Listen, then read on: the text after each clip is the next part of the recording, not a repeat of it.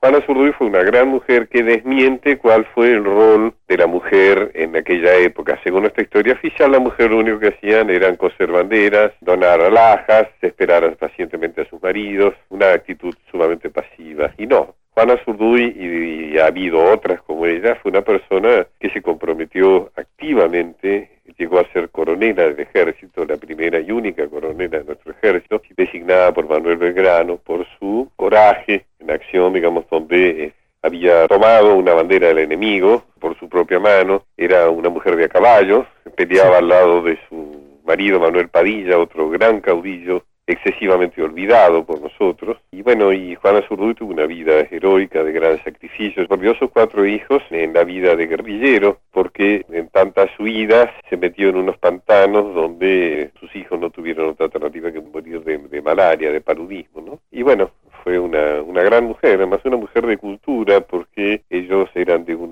origen bastante elevado, se comprometieron por convicción en la gesta revolucionaria americana, y ellos vivían ahí muy cerca de la Universidad de Chuquisaca, o sea que participaban activamente de todas las, las tenidas ideológicas y de todas las lecturas revolucionarias que en ese momento eran fermento, digamos, de lo que fue nuestra revolución.